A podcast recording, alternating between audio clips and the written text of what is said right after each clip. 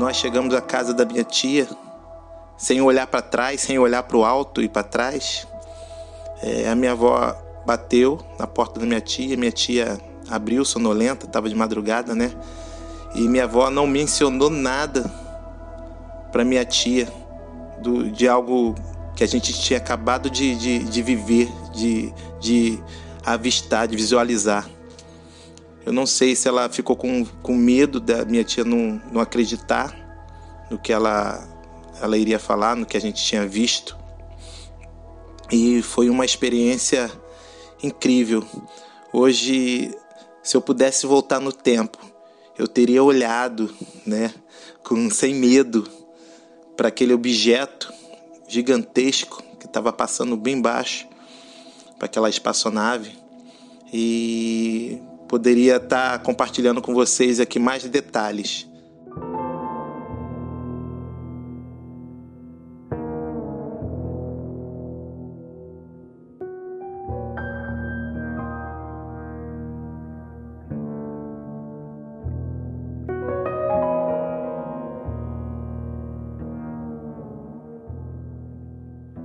Desde criança, Felipe escuta de seu pai histórias inexplicáveis vividas junto de sua avó. Hoje, depois de uma vida também marcada por experiências incríveis, ele conseguiu retirar de seu pai esse depoimento e, junto de suas histórias, vem aqui nos contar em primeira mão. Eu sou Zero, seu anfitrião, e essa é a fita número 86 dos Relatos Flutuantes. Explicáveis ou não, relatos ufológicos surgem aos montes, a cada dia, hora e minuto. Quantos deles você conhece? E quantos casos sequer são relatados? Ajeite seus fones de ouvido e esteja preparado para experimentar um deles agora. Me chamo Felipe, tenho 24 anos. Sou ouvinte do Relatos Flutuantes e o fascínio por relatos flutuantes vem desde a minha infância. Com um relato que meu pai tem, uma experiência que ele teve na infância. Então, sempre tive atento no céu, além de eu ser apaixonado por aviação. Então, meu olho sempre está no céu, sempre atento. Meu pai, eu nunca vi meu pai contando esse relato para outras pessoas. Tipo, por livre espontânea vontade, a não ser que a presença de amigos meus eu peça para ele ele ele conta, mas com muito receio de virar chacota. A minha bisavó, que foi quem criou ele, ela chegou a contar depois algumas vezes para outras pessoas, mas já na terceira idade e pedia para ele confirmar. Foram as vezes que eu vi. Tipo, a gente viu, não viu, Chiquinho? E ele, sim, a gente, a gente viu. E esse relato impressiona bastante. Até brinco com ele, será que isso não foi abduzido? Que abduzido que a gente correu? Pô, vai que não tem lembrança, mas até brinco com ele. Esse relato do meu pai junto com assistir a Operação prata em linha direta na minha infância foi algo que me criou bastante medo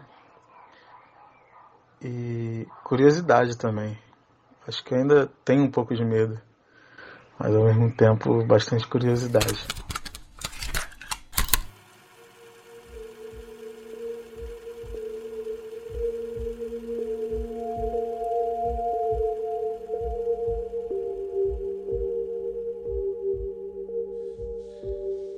Pessoal, meu nome é Francisco Barbosa e quero compartilhar com vocês algo que aconteceu comigo na minha infância, no ano de 1977. Era madrugada e eu e minha avó saímos de uma festa é, em Bangu e procurando a casa de uma outra tia para poder dormir, para poder termos um lugar para dormir. E quando entramos no quintal dessa, dessa minha tia, é, tinha um caminhozinho, tinha um cabinho no meio do, do, do mato, no mato alto, e a casa era bem, bem nos fundos desse terreno. Não tinha ninguém na rua. E quando eu e minha avó entramos nesse, nesse, nesse terreno, para poder chegar, ter o acesso até essa casa, eu me deparei com uma claridade imensa, é, vindo do, campo da minha visão esquerda. E quando eu olhei, eu vi uma grande aeronave e ela era de forma cilíndrica e ela era muito clara, muito clara e por onde ela passava, ela iluminava é, o, o, local, né? Iluminava o chão e ela estava muito baixa. Ela estava mais ou menos é, cerca de dois postes de altura, dois ou três postes de altura, uns três postes de altura. E eu lembro que que eu olhei com medo de olhar. E a minha avó, quando viu também a nave, ela me arrastou, vem, vem, vem, me chamando, vem, vem, me puxando pelo braço. E eu com medo de olhar para a nave. É, quando nós chegamos à casa da minha tia, sem olhar para trás, sem olhar para o alto e para trás, é, a minha avó bateu na porta da minha tia, minha tia abriu sonolenta, estava de madrugada, né? E minha avó não mencionou nada para minha tia do, de algo que a gente tinha acabado de, de, de viver, de, de avistar, de visualizar. Eu não sei se ela ficou com, com medo da minha tia não, não acreditar no que ela, ela iria falar, no que a gente tinha visto. E foi uma experiência incrível. Hoje, se eu pudesse voltar no tempo, eu teria olhado, né, com sem medo para aquele objeto gigantesco que estava passando bem baixo para aquela espaçonave. E poderia estar tá compartilhando com vocês aqui mais detalhes, mas ela era silenciosa. O único som que eu escutei dessa aeronave foi um som de energia. Sabe quando você passa embaixo de uma de uma um fio de alta tensão, é, desses fios com, de alta tensão de, de torres, faz um som de energia. O som de energia era o único som que essa espaçonave emitia. Parecia que ela era energia pura. Né? E por onde ela passava, ela passava iluminando.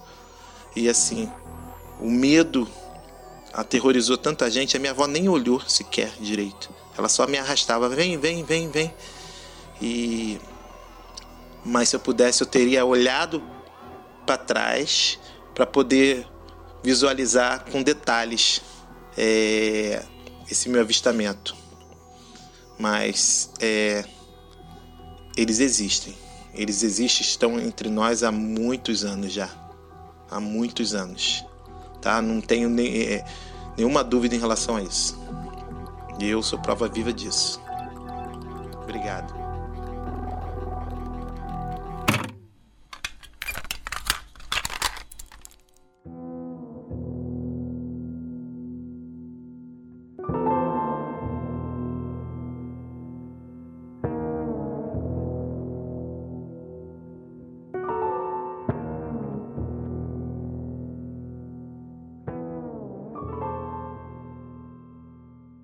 Eu sempre conversei abertamente com meus amigos sobre OVNIs, sobre casos. E às vezes até taxado de lunático, de doido, mas sempre que aparece alguma coisa diferente, eles vêm falar comigo. E tinha um colega que ele morava no centro e ele falou sobre um estrondo que ele ouviu no centro com um clarão no céu num domingo. É, ele falou, cara, nunca ouvi um. Parecia um trovão, mas ao mesmo tempo parecia um lançamento de foguete, era um estrondo muito alto. Na terça-feira, o mesmo estrondo aconteceu na região de Ipanema e foi visto uma luz branca. um estrondo muito alto e o jornal da época, se não me engano, o Globo, divulgou que não tinha nenhuma incidência de raio, nenhum raio caiu na cidade. Então que não foi um trovão e nenhum raio. Ficou um mistério no ar. Na quarta-feira aconteceu aqui no bairro que eu moro, que é Bangu. E aconteceu por volta das três e meia da manhã. Eu tava dormindo e ouvi esse barulho muito forte, como se fosse de um trovão.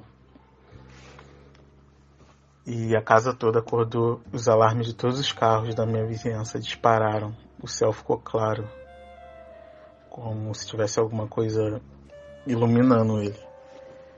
Eu corri para a janela, fui ver o que era e não tinha nada no céu, sabe? Só ficou claro e o barulho dos alarmes do carro e o som ecoando, tipo como se fosse uma grande explosão. E na mesma semana eu tenho um colega meu que estudou comigo, que era da Marinha. No domingo ele postou uma foto do porta-aviões da Marinha que chegou na, chegou na cidade, tipo, sem ser anunciado. Ele postou, nossa, sabe que chegou aqui o porta-aviões da Marinha. E pediram para ele apagar a foto. Eu fui falar com ele porque ele apagou a foto e tal, e não quis entrar em detalhes. Não sei o que era, eu não vi nada, só ouvi. E esse foi o primeiro relato. O, a segunda experiência que eu tenho, acho que foi a mais interessante, a mais incrível. Era domingo e era por volta de umas dez e meia da noite. O tempo estava um pouco nublado, mas o, o teto de nuvens estava muito, muito alto. E tem uma serra atrás da minha casa, um morro maciço da Pedra Branca. E quando eu estava recolhendo a roupa para minha mãe, olhei para o maciço e tinha uma luz azul, acima, um pouco acima do que a gente conhece de Pico da Pedra Branca, mas na verdade é Pedra do Padre. E do lado direito, essa luz azul estava nas nuvens, mas dava para ver, e emitia pequenas luzes brancas saindo provenientes dessa luz azul. É, algumas se dividiam em pares, outras formavam triângulos ou, ou linhas. E eu descartei por ser drone por conta desse morro ter mais de 2 mil metros de altura e estava claramente acima da, da altura desse morro, desse maciço.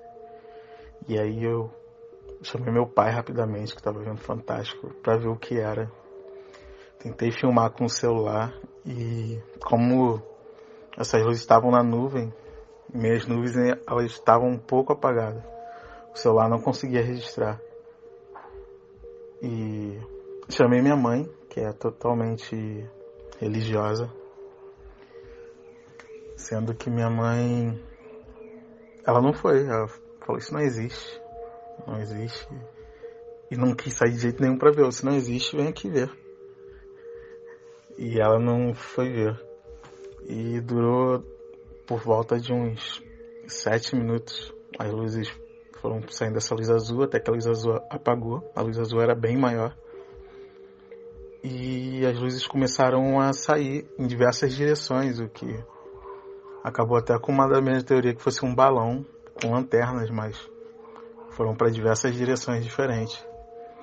E dois minutos depois houve um barulho de passagem de um caça, exatamente na direção de onde a maioria das luzes foram. Uma média de dois minutos, a base de Santa Cruz não fica tão distante daqui. E aí eu e meu pai a gente ficou bem impressionado. Pena que a gente não conseguiu filmar na época. E outros amigos meus tiveram o mesmo avistamento de outra parte do bairro, até mais próxima desse morro. E eu lembro que eu até tentei piscar com a lanterna do celular, tipo, ver se tinha algum tipo de interação, mas não, tipo, estava alto demais. E era uma luz quase apagada um, entre as nuvens. E aí elas seguiram para diversas direções. E fica aí o relato flutuante meu e do meu pai.